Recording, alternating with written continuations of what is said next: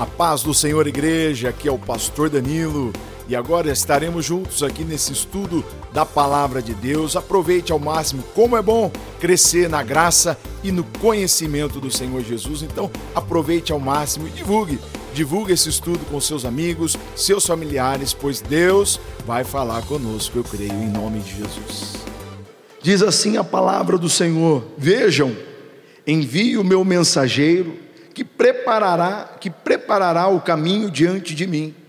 Então, de repente, o Senhor a quem vocês buscam virá a seu templo. O mensageiro da aliança, por quem vocês anseiam, certamente virá, diz o Senhor dos exércitos. Mas quem poderá suportar quando ele vier? Quem permanecerá em pé em sua presença quando ele aparecer? Pois ele será como fogo, pois ele será como fogo ardente que refina o metal, como sabão forte que branqueia as roupas. Ele se sentará como refinador de prata e queimará toda a impureza. Purificará os levitas e os refinará como ouro e prata, para que voltem a oferecer sacrifícios aceitáveis ao Senhor. Então o Senhor se agradará novamente das ofertas do povo de Judá e do povo de Jerusalém no passado, como no passado. Versículo 5: Naquele dia eu julgarei vocês, não demorarei para testemunhar contra todos os feiticeiros, adúlteros e mentirosos. Falarei contra aqueles que roubam o salário de seus empregados que oprimem as viúvas e os empregados e os órfãos, perdão, ou que privam os estrangeiros de seus direitos, pois essas pessoas não me temem, diz o Senhor dos exércitos. Versículo 6: Eu sou o Senhor e não mudo. Eu sou o Senhor e não mudo. Por isso vocês, descendentes de Jacó, ainda não foram destruídos. Desde os dias de seus antepassados, vocês se afastaram de meus decretos e não os seguiram. Agora, voltem-se para mim e eu me voltarei para vocês, diz o Senhor dos Exércitos. Mas vocês perguntam: de que maneira voltaremos? Acaso alguém pode roubar a Deus? Mas vocês têm me roubado. Perguntam: em que te roubamos? Vocês me roubaram nos dízimos e nas ofertas. Estão sob maldição, pois a nação inteira tem me roubado. Versículo 10: Tragam todos os seus dízimos aos depósitos do templo, para que haja provisão em minha casa. Se o fizerem, diz o Senhor dos exércitos, abrirei as janelas do céu para vocês, derramarei tantas bênçãos que não haverá espaço para guardá-las. Sim, ponham-me à prova. Suas colheitas serão fartas, pois as protegerei das pragas. Suas uvas não cairão das videiras antes de amadurecerem, diz o Senhor dos Exércitos. Então todas as nações os chamarão de abençoados pois sua terra será cheia de alegria, diz o Senhor dos Exércitos. Vocês falarão, vocês falaram coisas terríveis contra mim, diz o Senhor. Mas vocês perguntam: O que falamos contra ti? Vocês disseram: De que adianta servir a Deus? Que vantagem temos em obedecer suas ordens ou chorar por nossos pecados diante do Senhor dos Exércitos? De agora em diante, chamaremos de abençoados os arrogantes, pois os que praticam maldades enriquecem, e os que provocam a ira de Deus, nenhum mal sofrem. Versículo 16. Então aqueles que temiam o Senhor, onde estão aqui os que temem o Senhor? A Bíblia diz: então aqueles que temiam o Senhor falaram uns com os outros, e o Senhor ouviu o que disseram na presença dele foi escrito um livro memorial para registrar os nomes dos que temiam e que sempre honravam seu nome. Eles serão meu povo. Eles serão meu povo, diz o Senhor dos Exércitos. No dia em que eu agir, eles serão o meu tesouro especial. Terei compaixão deles, como o pai tem compaixão de seu filho obediente. Então vocês verão outra vez a diferença entre o justo e o mal, entre o que serve a Deus e o que não serve. Glória a Deus. O que estamos oferecendo a Deus? Será que você já parou para pensar nisso? O que nós estamos oferecendo a Deus? A gente vem aos cultos, a gente participa do momento de louvor, de adoração, que é o momento em que utilizamos aqui a música para adorar a Deus. Nós participamos das orações, nós participamos aqui do momento da ministração da palavra de Deus. Participamos, temos, pelo menos temos a oportunidade de participar da escola bíblica. Nós temos 24 horas do nosso dia que a gente faz o que a gente quer. E a pergunta é justamente o título dessa mensagem: o que estamos oferecendo a Deus? Malaquias é um dos que formam o grupo aí dos chamados profetas menores. Ele descreve a situação em todo o livro de Malaquias, ele descreve a situação atual do povo judeu aí no período pós-exílico. E analisando aí a vida de Malaquias, a gente vê que ele era um profeta sacerdotal. Ele ministrava no templo. Malaquias era um homem reto, um homem íntegro, um homem de intensa devoção a Deus. E aqui em seu livro nós vemos Malaquias, ele prega contra a idolatria, ele prega contra a adoração mecânica, contra a adoração hipócrita, prega contra o adultério e também contra o roubo a Deus, que é o que a gente mais conhece aqui no livro de Malaquias. E em seu livro Malaquias ele repreende o povo. Ele repreende o povo por sua negligência para com o verdadeiro culto a Deus. O que aquele povo estava oferecendo a Deus? Lendo aqui o livro de Malaquias, parece que a gente está lendo o, o, o, a história dos dias de hoje. É verdade ou não é? O que aquele povo estava oferecendo a Deus? E ele vem e apresenta aquele povo a diferença entre o justo e o ímpio. Ele apresenta aquele povo a diferença entre o que serve a Deus e o que não serve a Deus. E quando a gente vai estudar a Bíblia, a palavra de Deus, quem gosta de estudar a Bíblia Sagrada, diga amém. Glória a Deus. E na Bíblia toda nós vemos Deus fazendo esse convite ao homem: Vinde a mim, vós que estáis cansados, oprimidos, e eu vos aliviarei. Vinde a mim e eu vos farei pescadores de homens. Nós vemos isso na Bíblia. Pedi, pedi e dar-se-vos-á.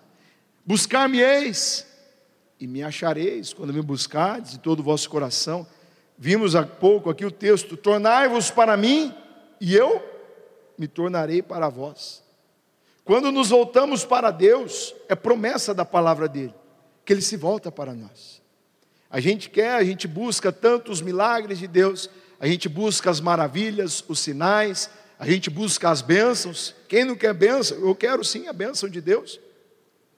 Mas como eu falei na semana passada, às vezes a gente busca tanto a bênção que a gente se esquece de buscar a Deus, o Senhor da bênção, aquele que quer ter um relacionamento conosco.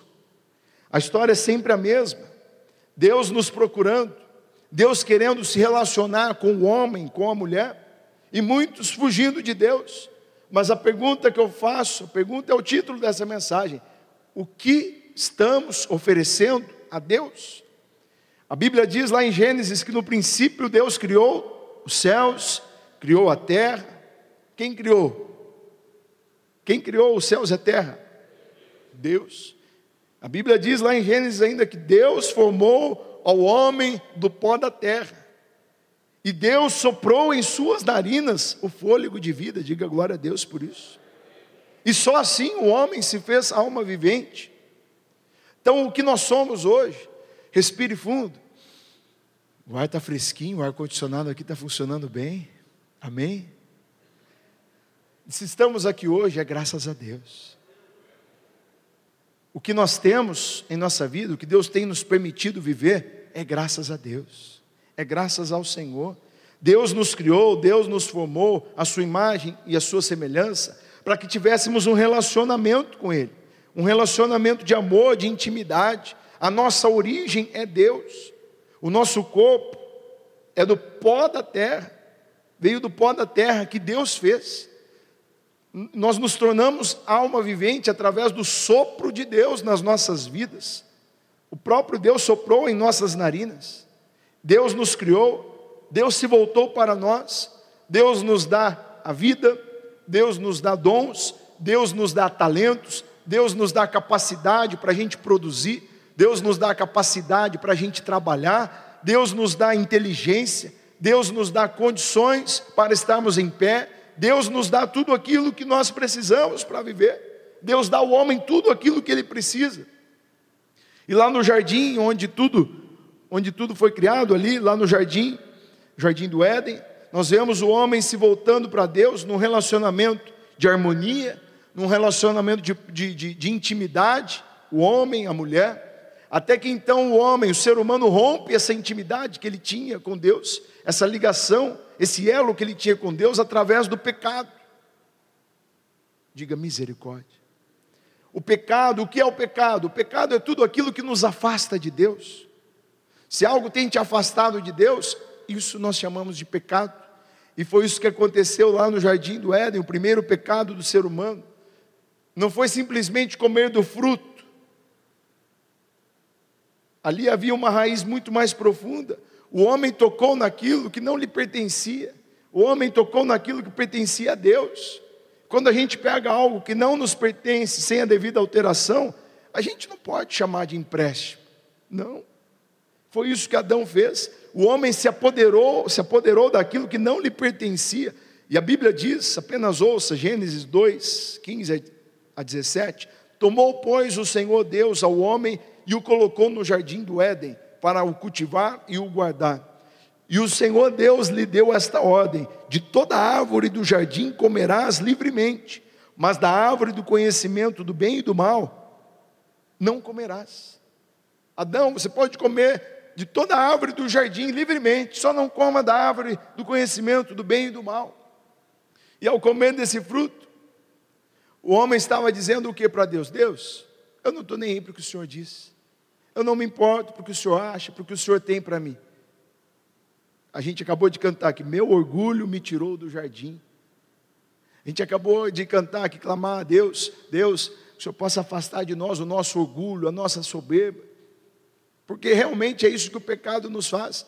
Quando a gente se entrega ao pecado, a gente está tá mostrando o quão orgulhoso a gente é, o quão, o quão capaz, o quão independente a gente é. A gente está aqui hoje no dia da independência do Brasil, e eu estou aqui para colocar diante de Deus a minha dependência. Eu sou totalmente dependente do Senhor Jesus Cristo. Eu não dependo de homens, nem da direita, nem da esquerda, nem do centrão. Eu dependo exclusivamente do Senhor Jesus Cristo. Você também, diga glória a Deus por isso. Glória a Deus. Essa deve ser a nossa busca. Buscar ao Senhor enquanto se pode achar. Eu creio no poder de Deus. Mas voltando aqui, o homem, com o pecado, o homem quebra o relacionamento que ele tinha com Deus.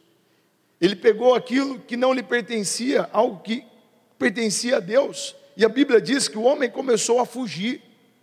O homem, ele se viu nu diante de Deus, ficou com vergonha de Deus. É tudo isso que o pecado faz.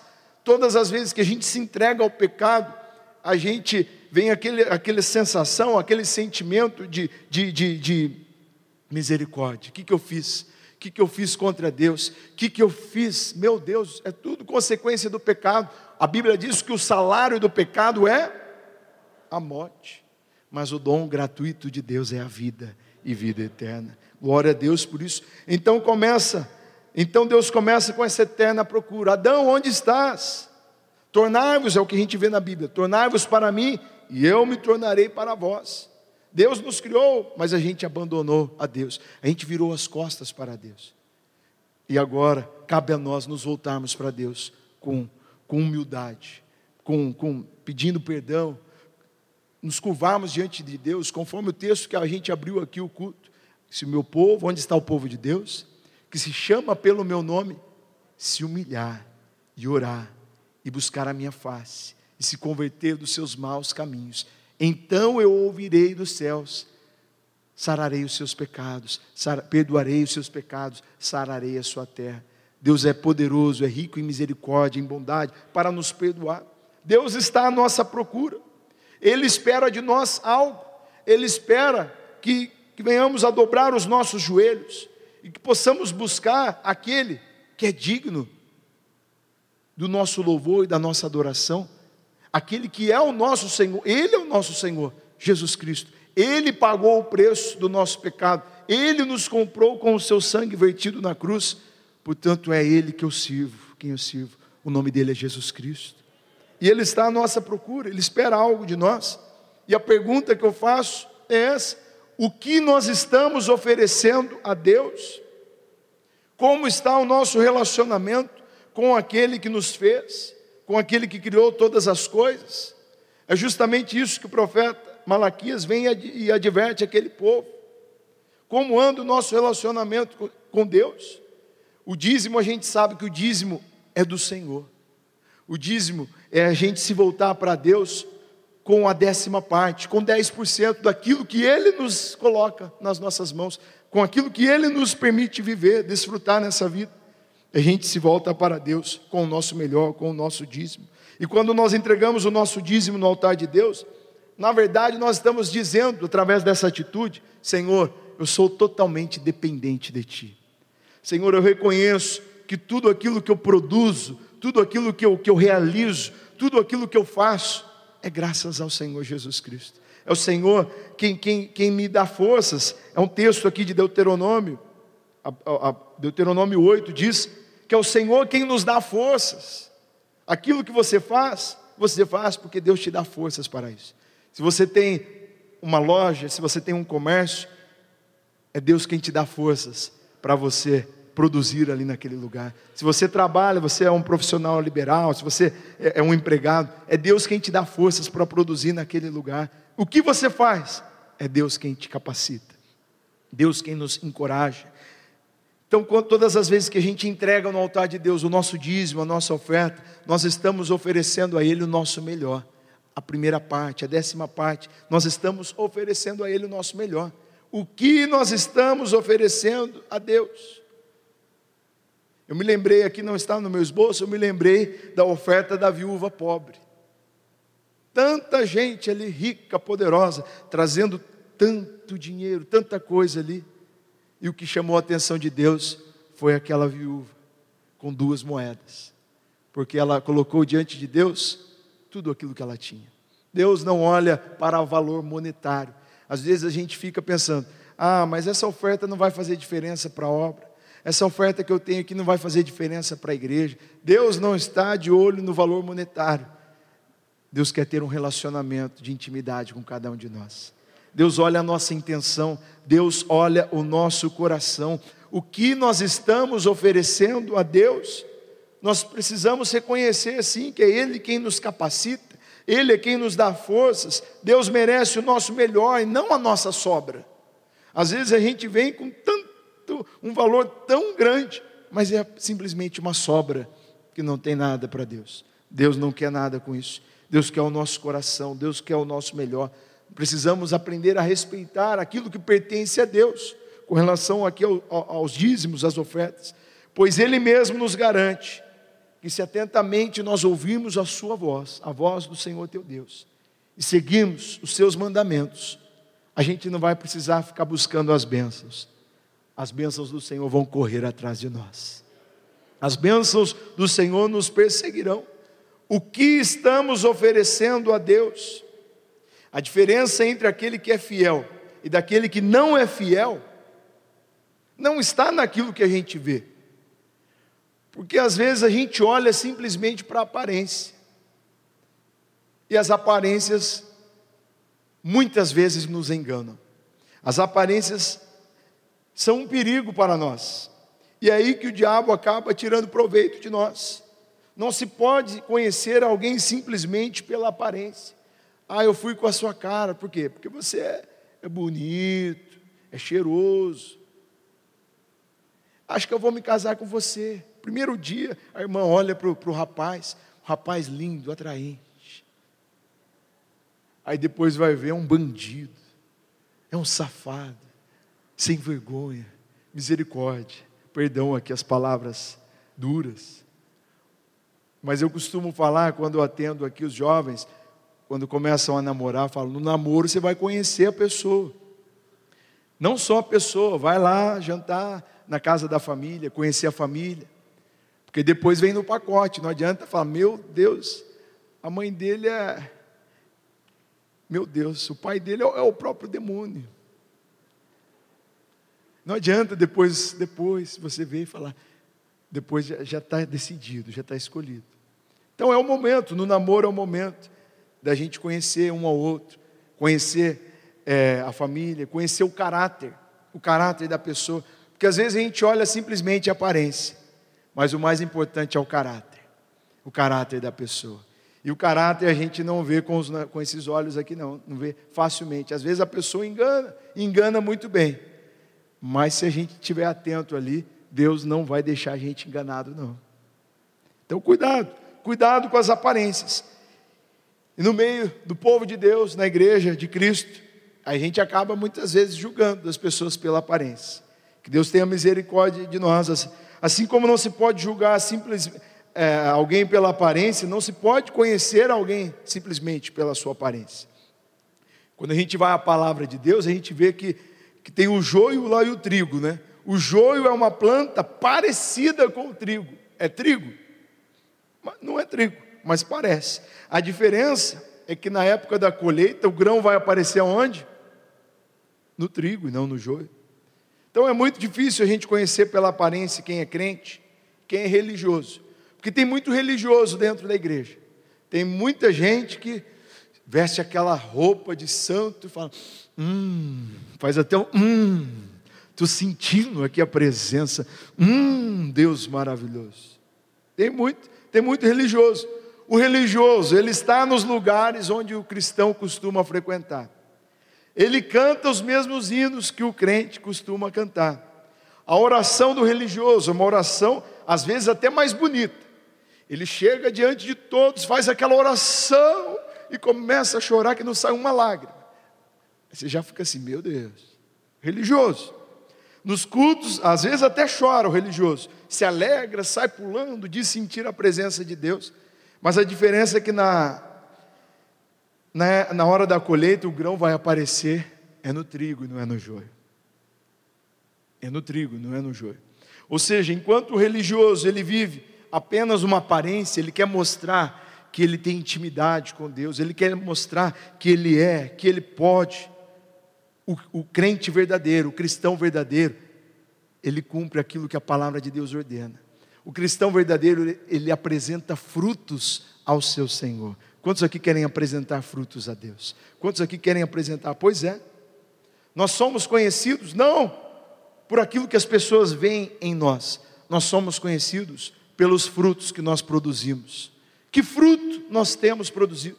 O que nós estamos oferecendo a Deus? Nós vimos aí na leitura bíblica, os ímpios aparentemente são felizes, aparentemente são prósperos, vivem de aparências, mas são pessoas que sofrem, sofrem muito. Aqueles que são fiéis a Deus podem até passar por lutas, por provações, por desafios, mas sempre sairão vitoriosos, pois Deus os abençoa, Deus os capacita. Você pode, pode não ter tanto, você pode não ter tanta capacidade de realização, mas o importante é a unção de Deus presente na sua vida, é a presença de Deus na sua vida, Deus te capacitando para toda boa obra.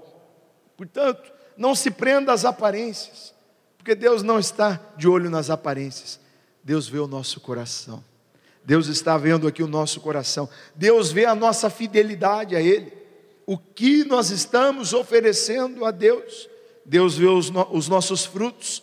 A Bíblia diz: pelos frutos os conhecereis. É na hora da colheita que nós sabemos quem é quem. Vemos a diferença entre quem serve e quem não serve a Deus, entre o justo e o ímpio. Quem aqui já trabalhou na lavoura? Quem aqui já trabalhou no campo? Olha, algumas pessoas trabalharam. Eu não trabalhei na lavoura, mas eu já fui passear lá na lavoura, no campo. Né? E já vi, acompanhei alguns familiares. Tenho uma tia que, que mora no sítio. E quando eu era pequeno, meu pai queria se aposentar e mudar para o sítio também. Né? Meu pai está ali. Ele ficava, quando ele ficava meio nervoso, precisava de umas férias, ele, só para irritar a gente, ele falava: Eu vou mudar para o meio do mato. Vou mudar lá para o Mato Grosso. Só para irritar a gente, a gente falava: Não, eu não quero deixar Campinas, eu não quero deixar a igreja, não. Mas agora já está aposentado, está ali, está tranquilo ali, está bem confortável ali na poltrona. Ali, ali está meu pai, para quem não conhece, minha mãe também ali. Deus abençoe. Meu pai trabalhou no campo, eu lembro. Quando ele foi se aposentar, a gente foi lá para o interior, para Fernandópolis. Quem conhece Fernandópolis? Ah, agora foi fácil. Agora, quem conhece São João das Duas Pontes? Ou conhece, Edu? É a cidade do meu pai ali. Pois é. Quando ele foi se aposentar, a gente foi lá, reunia o pessoal da época dele para comprovar o tempo ali de trabalho na lavoura. E mas voltando aqui, a colheita é a hora mais esperada na vida de um trabalhador do campo. É verdade ou não é? Ele trabalha ali todo o seu trabalho de meses, de anos, pode ser recompensado ou pode ser frustrado na hora da colheita, nessa hora. Na hora da colheita, o verdadeiro resultado do plantio ele é revelado. E se a gente for na palavra de Deus, a gente vai ver o seguinte: se você plantou com a bênção de Deus, oferecendo o seu melhor para Deus, a Bíblia nos garante que as janelas do céu se abrirão e você vai desfrutar das bênçãos do Senhor. Se você plantou sem reconhecer que tudo pertence a Deus, não adianta depois reclamar dos gafanhotos que vieram e destruíram aquela plantação. Por quê? Deus não tem nada com isso. Eu escolho ser fiel a Deus. Eu escolho plantar com a bênção de Deus. A Bíblia diz que aquilo que a gente planta é o que a gente vai colher. Olha só, Gálatas, apenas ouça, Gálatas 6, versos 7 e 8. A Bíblia diz o seguinte: não se deixem enganar, que às vezes a gente se deixa enganar. Ninguém pode zombar de Deus, a pessoa sempre colherá aquilo que semear.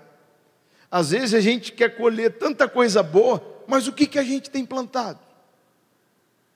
O que, que a gente tem plantado?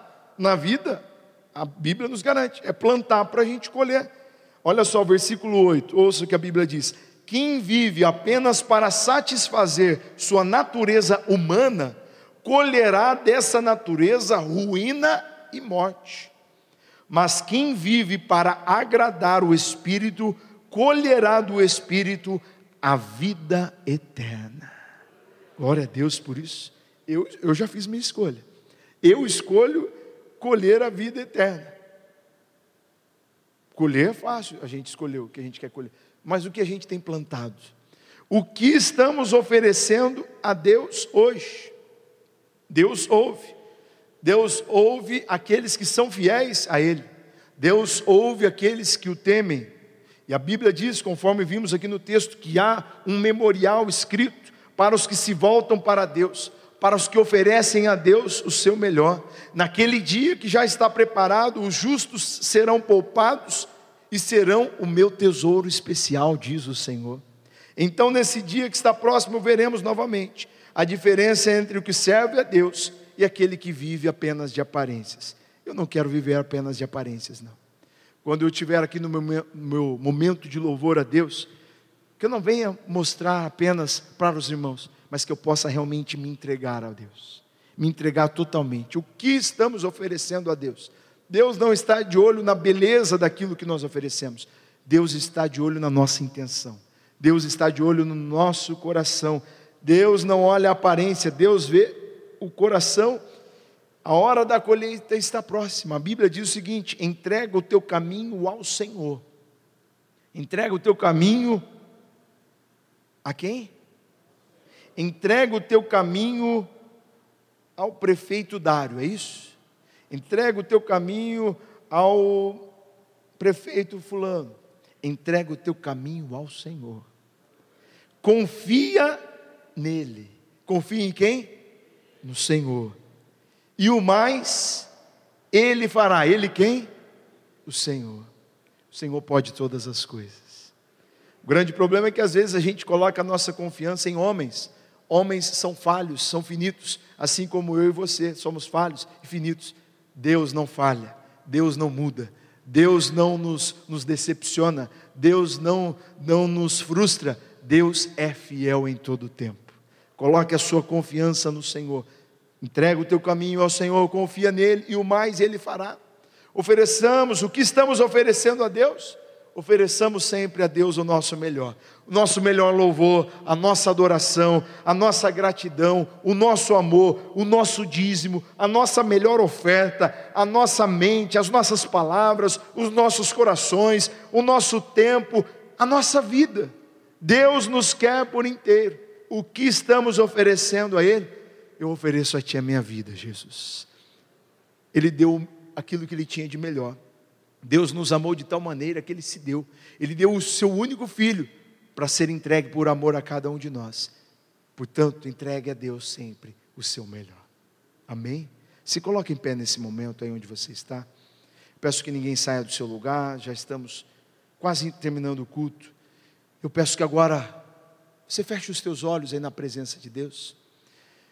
Feche os seus olhos na presença do Senhor e pare para pensar agora naquilo que você tem oferecido a Ele. Às vezes a gente acaba sendo como aquele religioso que foi falado aqui na mensagem. A gente quer mostrar para as pessoas, a gente quer mostrar, viver de aparências. Não, Deus não está nem aí para a nossa aparência.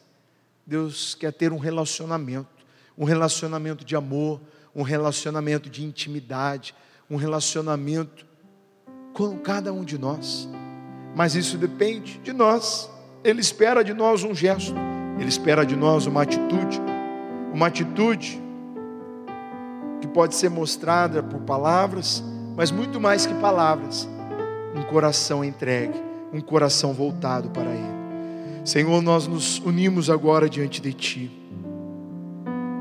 Senhor, tudo aquilo que nós ouvimos da Tua palavra nessa noite, Senhor, que possa cair numa boa terra que possa produzir bons frutos para a tua obra, para a tua glória. Senhor, afasta de nós toda soberba, afasta de nós toda aparência, afasta de nós, Senhor, tudo aquilo que tem nos impedido de oferecermos a Ti o nosso melhor. A nossa vida, Senhor, pertence a Ti. Senhor, tudo aquilo que nós temos, tudo que somos, é graças ao Senhor Jesus Cristo. Senhor, nós oferecemos a Ti, Senhor, tudo agora, tudo o que nós temos, as nossas palavras, os nossos pensamentos, as nossas atitudes, os nossos gestos, a nossa, a nossa melhor oferta, o nosso dízimo no teu altar, aqueles que não têm conseguido ser fiéis a ti, Senhor, que possamos ser fiéis ao Senhor. E o fiel é aquele que todo mês, faça chuva ou faça sol, se volta para Deus com o seu melhor, com a sua oferta com o seu dízimo no altar de Deus. Que sejamos nós esses, esses que não têm do que se envergonhar, não têm o que temer. Nós não tememos o mal, nós não tememos o, o amanhã, aquilo que pode vir acontecer amanhã, porque a nossa vida está construída na prática da tua palavra. Nós cremos que aquele que ouve a tua palavra e pratica, esse não se abala, esse permanece firme. Que sejamos nós esses que permanecerão firmes, inabaláveis na prática da tua palavra, na certeza que o Senhor vai cumprir as suas promessas em nossas vidas, hoje e sempre, em nome de Jesus. Amém. Amém? Dê um lindo aplauso ao Senhor Jesus Cristo. Glória a Deus, glória a Deus por esse momento juntos em que estivemos aqui ouvindo da palavra de Deus, que essa palavra possa produzir muitos frutos na sua vida e na vida da sua família, dos seus amigos, possamos ser e reproduzir verdadeiros discípulos de Jesus Cristo.